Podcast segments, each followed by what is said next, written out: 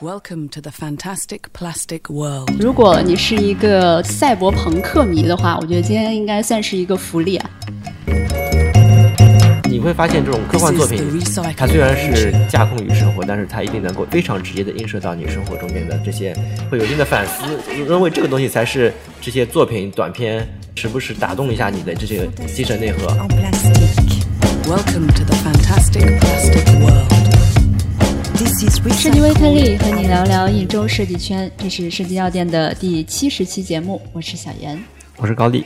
嗯、设计药店呢是党从商业全局角度来讨论设计的电台节目。然后我们通过实际的工作案例、日常思考、行业趋势等角度，和大家分享一下思考过程。现在呢，旗下有三档节目：设计蛋白粉、设计微颗粒、设计交流电三类节目。大家可以通过网易云音乐。站酷还有 iTunes 播客搜索关键词“设计药店”，店是电台的店，订阅与收听我们。另外呢，想进一步了解每期节目图文资料的同学，也可以通过订阅我们的微信公众号“设计药店”查看。为了方便大家在公众号中快速的找到对应节目的图文信息，大家也可以在公众号下方的输入框回复期数。本期节目回复七十。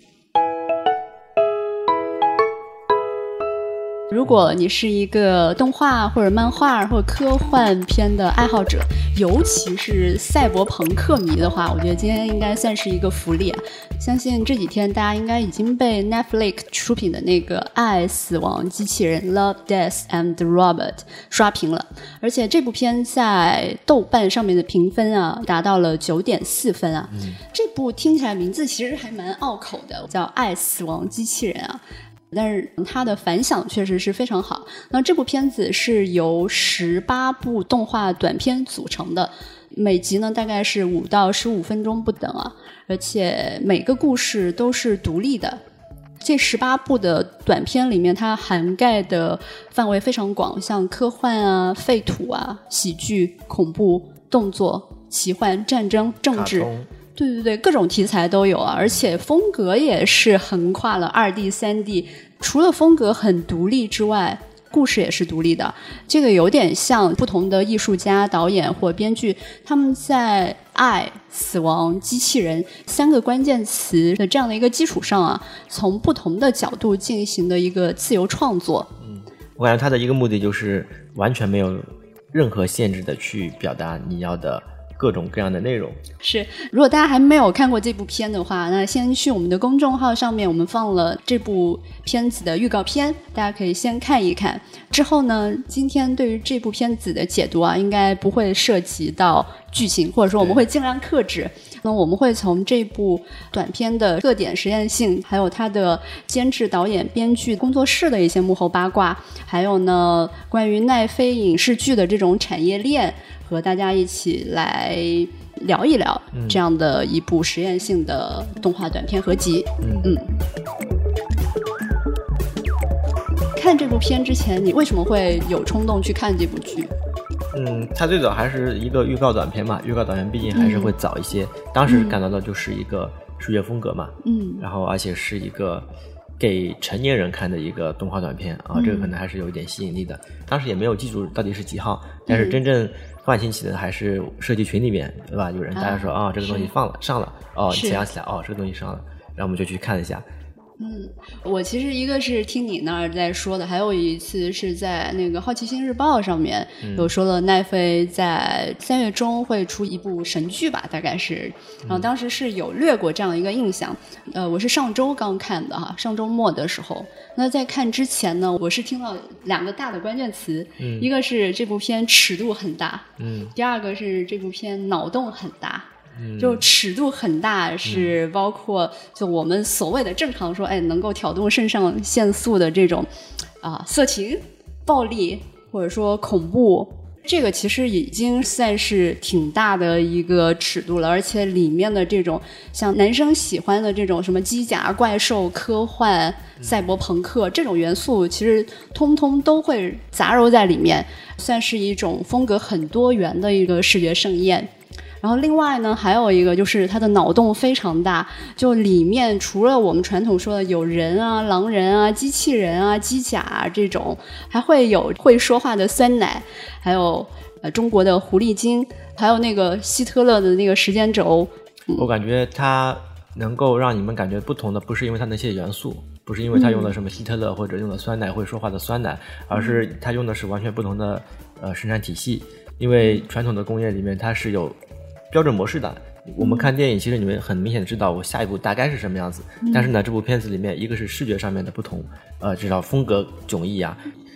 哦，很新奇，你可能就吸引住了。然后另外一部分呢，你是不可能猜到它下一步是什么东西的。然后这部分是给我感觉，哦，我看完一部就能看下去的一个一个一个动因嘛。是，对这个就要说到它的时长了。它每部其实是五到十五分钟的这样一个时长不等，它其实也没有要求说每部是等时长的，比如说你一定要创作到十五分钟或十分钟，它就是根据呃你这个故事的体量，让设计师比较自由的在这个时间段里面可以自己去只要你表分配。达完自己的内容就可以了。对，然后每一部剧都是独立的，所以对于观众来说，其实这种观看也是比较高效的。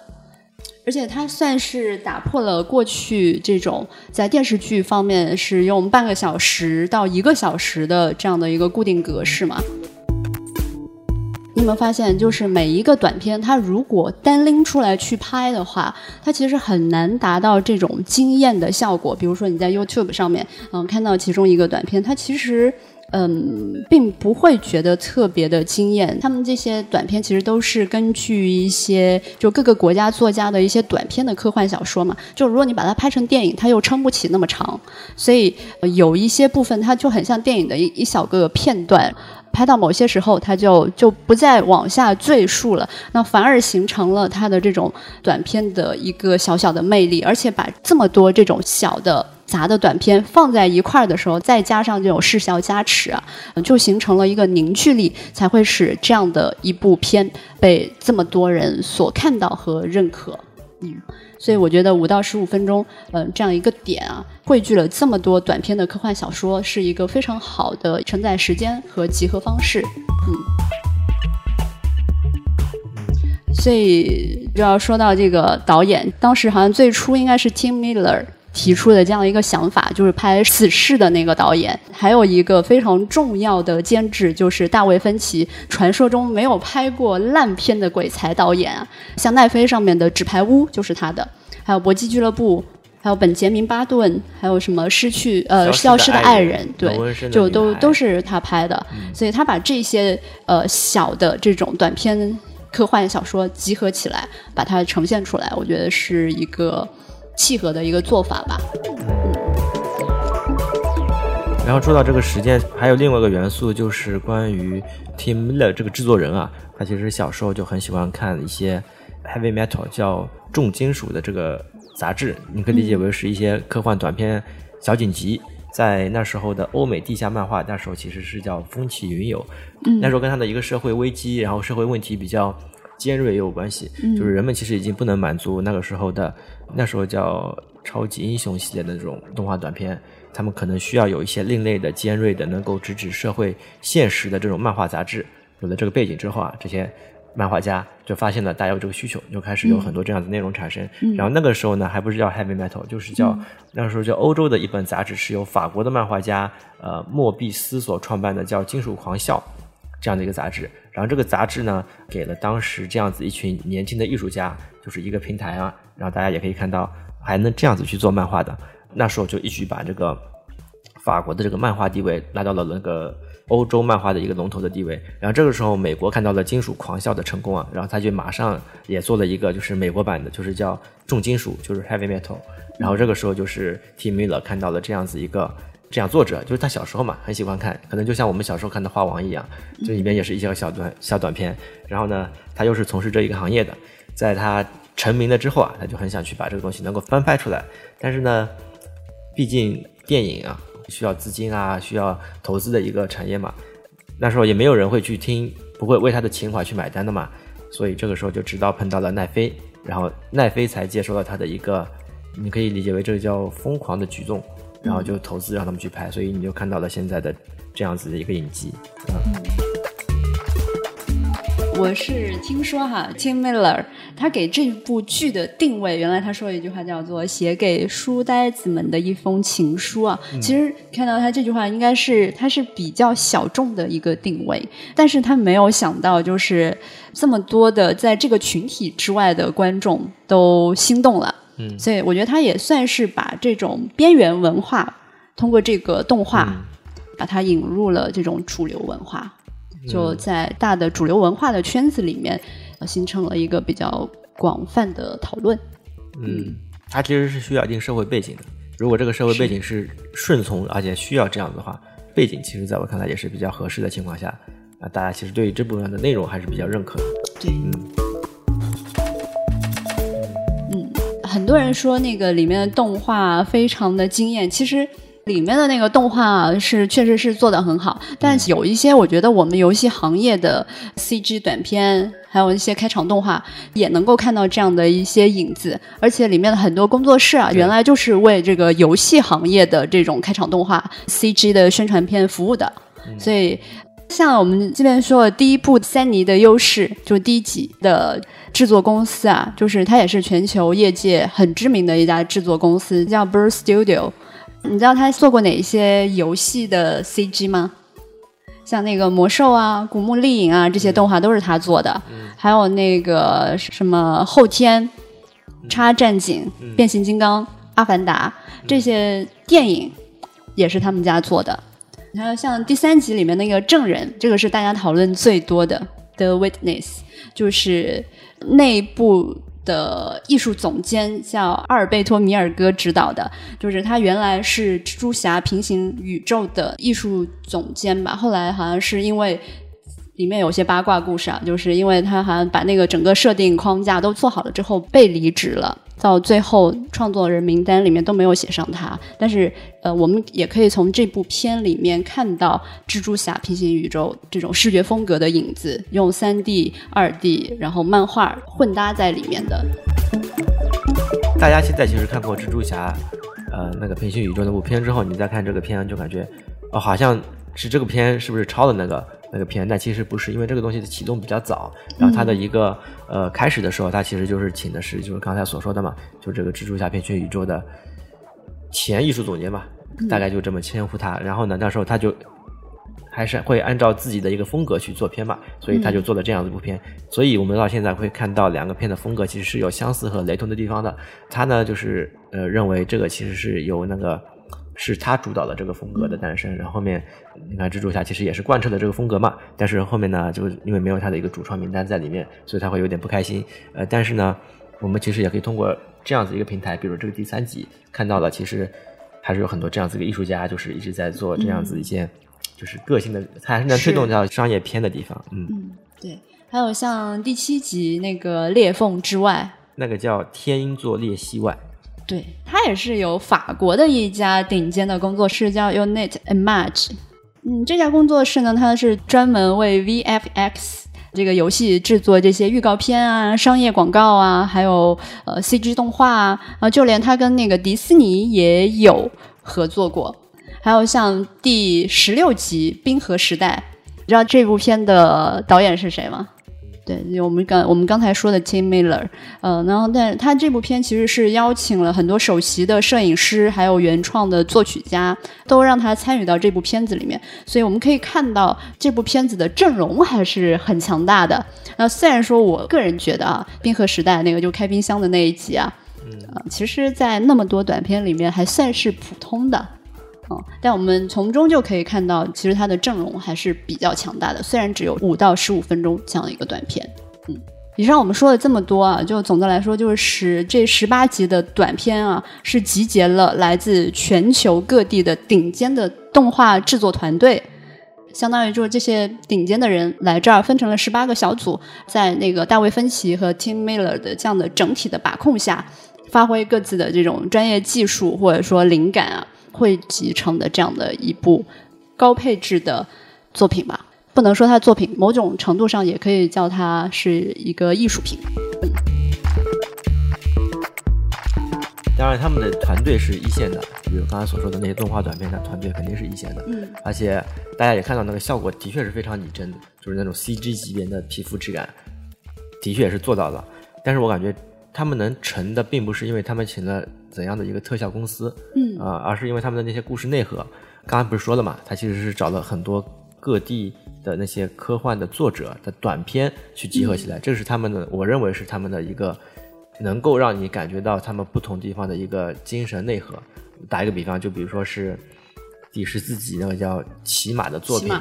对，嗯骑马作品就是那个骑马蓝，对你可能 Zima Blue，对 Zima Blue，, Blue 呃，他那部小说它其实是有原著的，嗯，大家其实你如果看过那个动画的话，你会感觉哇很震惊，但是如果你再去看看它的原著的话，你会发现它的原著其实要比它的动画要来的更丰富深刻，对，丰富跟细节一些。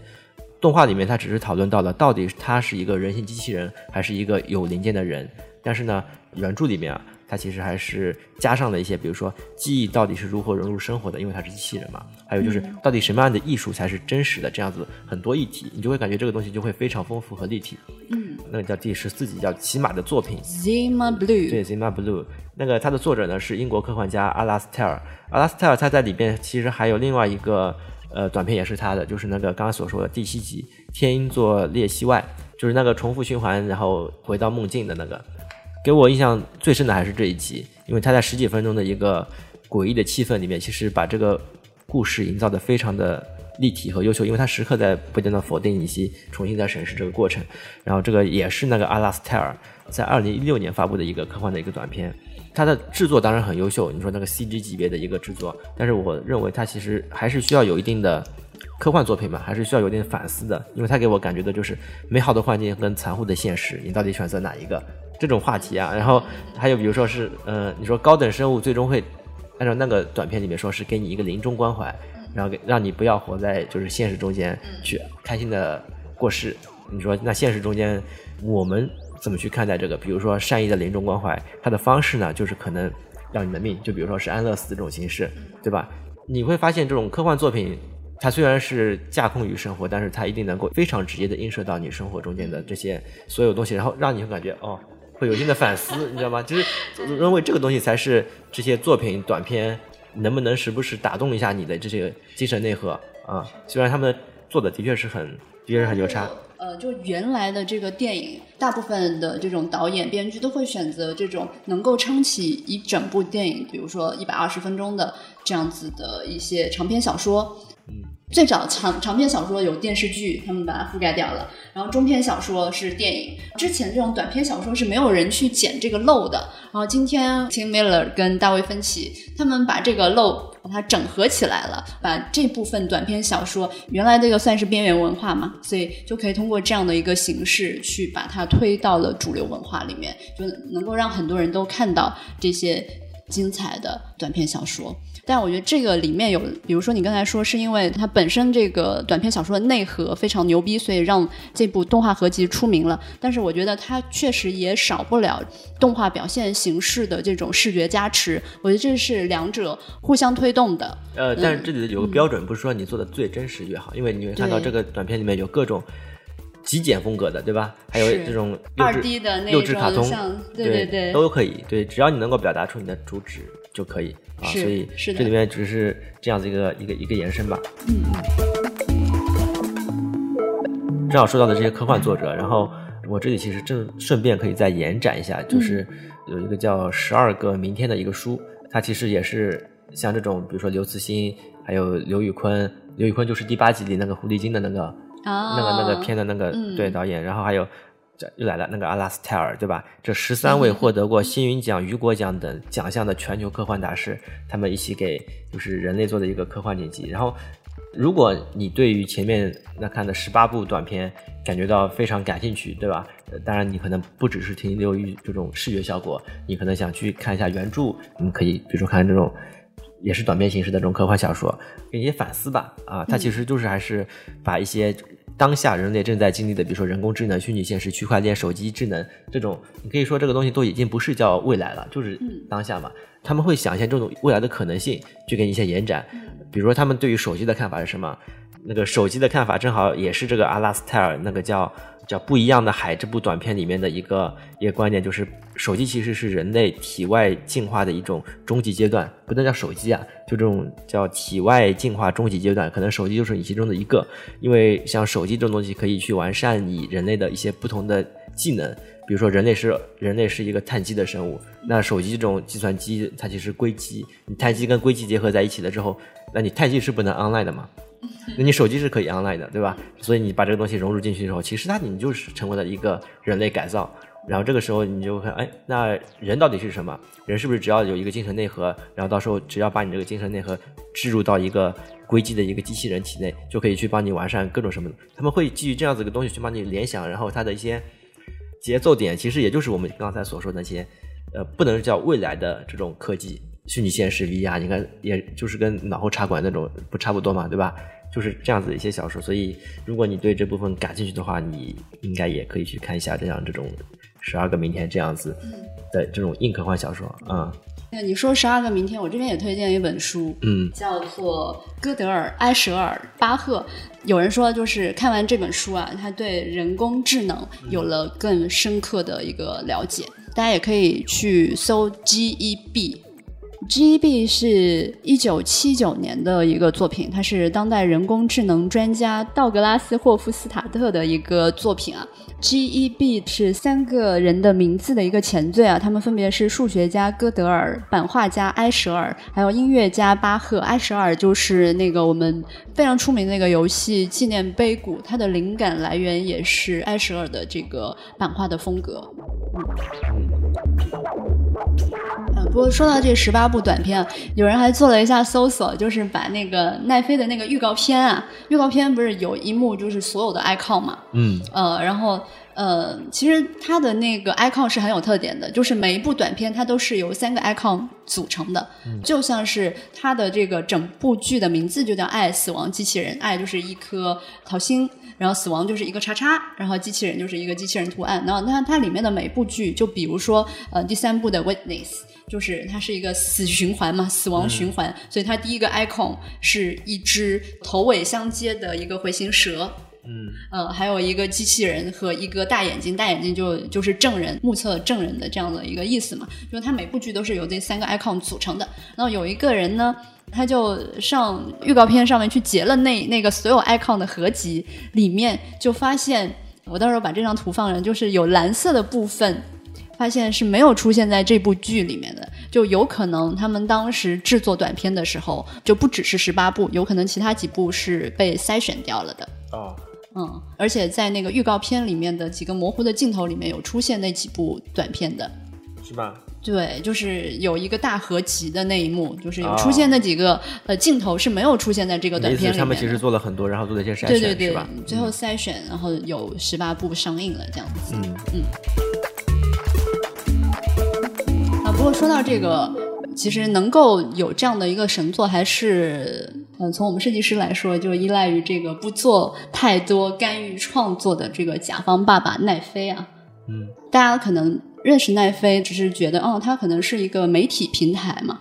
但是它其实算是一个内容自制平台，而且在很短的时间内，它从一家租赁公司，哈，影片租赁公司，转身变成了一家市值可以跟迪士尼匹敌的这样的一个内容制作的流媒体视频公司。在你的了解里面，你觉得奈飞的这样的一个生产模式跟其他的？公司的一个生产模式有什么不同，可以让它这么快速的上升？嗯，说到这个话题呢，其实我们一开始还最需要感谢的还是，倒不是奈飞投的钱，而是他认可的这个他们的一个这个这个形对这个这个形式，他们愿意在这样子内容里面去投钱，因为钱有的人很多嘛，但是他们不愿意投这部分的一个内容，然后这个是有了这个第一步的肯定之后。他们才会把这些内容给造出来。在我看来，他可能并不是设计师的，就是给你一个很大的空间，对吧？他是认可你这样的一个方式，因为而且这个方式是没有现有商业模型的，因为大家都喜欢商业模式嘛，先院线后 TV 最后 DVD 这种模式已经很稳定了。所以为什么我们以前都一直看不到这样的作品，然后现在看到了，就是因为奈飞是想这样子一个模式去产生一些内容。其实美国的电影、电视节目发行的一些制作公司，大家可以分为两个派别，一类就是传统派，一类就是互联网派。传统派是谁呢？就是迪士尼、派拉蒙、索尼、福克斯、环球华纳，就是那些拍大电影、传统电影的那些制作方吧。他们就是这么去工作的。然后另外一类呢，就是以奈飞为代表的这个互联网类的，主要的区别就是他们的一个盈利模式不同。以前呢，比如说是那些传统的电影公制作公司，他们都是找剧本、拍摄，把这个东西做出来。等等一个循环，然后再院线去发行。你院线上面可能放个前几周，你会发现前几周是很关键的，大家都会把那个票房就是很在意排片啊什么之类的，一系列的还有跟院线的合作。之后呢，第二步可能就是去电视台 TV 上面去再再做第二轮，最后呢再贩售一个 DVD。最终呢，你这个作品呢可能就是这样子一个流程，从拍摄到什么什么，可能要经过很长的时间，可理解为可能是三个变现这样的一个方式去收回成本吧。然后奈飞呢？奈飞它的片子，它其实就是，当然我我也投，我也投钱，然后我也直接跟那个作者去签，然后呢拍出来之后，他就不上院线，他也就直接是以他的那个会员的形式，很好理解啊，就像腾讯视频一样，你在我对对，你在我腾讯上。买了这个会员之后呢，我我在这边享有独播权，然后你在我这边看，我这边会实时的更新一些你所喜欢看的一些内容，然后这个就是一个奈飞的一个模式嘛。然后奈飞其实很早的时候他们就开始起来了嘛，他最早是刚才你说是做租碟的，那么后来开始拥抱互联网，开始做这个呃内容投资，对吧？他也开始去呃买一些版权和自己去做一些。自制内容，你会发现在二零一四年开始的时候，那时候一个人的一个内容成本差不多是两百多美元就可以解决了。嗯，然后到现在你会发现，它其实你看它的财报，你发现它现在一个人的一个内容成本已经到了到四百多美元，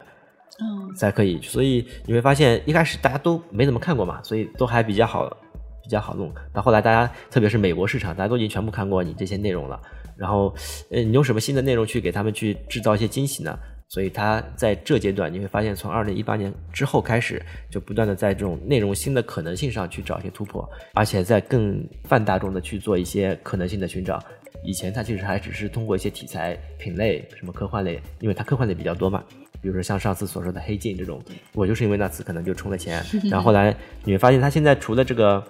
爱死亡机器人》，它其实是个开端啊。你会发现，它其实跟以前很多日本已有的那些 IP 动漫在进行一些合作，那可能是。呃，二零一九年的一些内容，我们从它的预告上就能看出，比如说有呃《圣斗士星矢》啊，对吧？还有今天早上还看到一个预告片，那个叫什么《列比乌斯》这样子一些动画，它其实以后都会在呃奈飞上面去进行一个动画化的一个过程。这其实也是符合奈飞的一个，就是它的一个发展的一个大的趋势吧，因为它的会员的一个。现有会员的模式已经到了一个瓶颈，所以它需要有一些新的品类的二次元的一个人群。因为二次元的人群在欧洲其实它是也是一个比较大的一个人群体系，所以它需要在不断的在这样子一个内容上面去做一些投资，然后去把他们拉拢进来嘛。嗯嗯呃，所以现在我们的爱优腾、爱奇艺。优酷、腾讯其实也是采用了奈飞这样的一个模式哈，有点不大一样，我感觉。比如说，呃，当然每个平台的倾向可能会有点不大一样，对吧？你你会发现，比如说爱奇艺它很明显的综艺性，然后呢，腾讯视频我感觉也还不错，但是你会发现那种像纪录片那种访谈类的，其实，比如说我们把它定义成是优质内容、比较深度的垂直内容，最近的一些纪录片啊，你发现其实上面都能找到，但是他们的调性上就会有点不大一样。至少他没有这么年轻，对吧？至少没有那么拥抱二次元，嗯，所以我是感觉这个其实感觉上差不多，因为都是互联网嘛。但是这种品牌调性上会感觉更符合他们的受众人群一些。我大概就也就理解到这样子一个程度。嗯。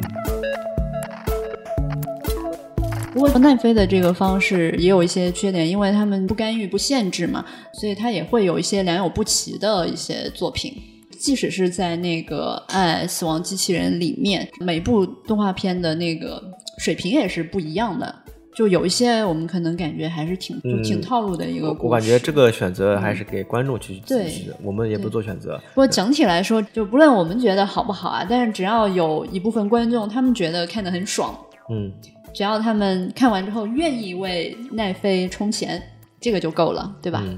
因为在我看来，更重要的倒不是说你这个。品类要做的怎么样子优秀，因为这个标准很难很定。是但是我现在至少看到了一些可能，对不对？嗯我看我现在就是我就很开心啊，就是二次元漫画对吧？按照以前的模式，没有人会生产这样子内容，或者有人去生产这样子内容，你可能得从他的编剧约，然后再拍摄，这可能是很长的一个流程。嗯但是他现在很快就搞完了，而且你像以前他看片。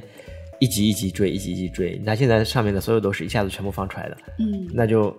不这就就是两个模式的问题，对吧？你说没得选择，那也就只能那么选；那有的选择的话，那么我就能选择一下。所以，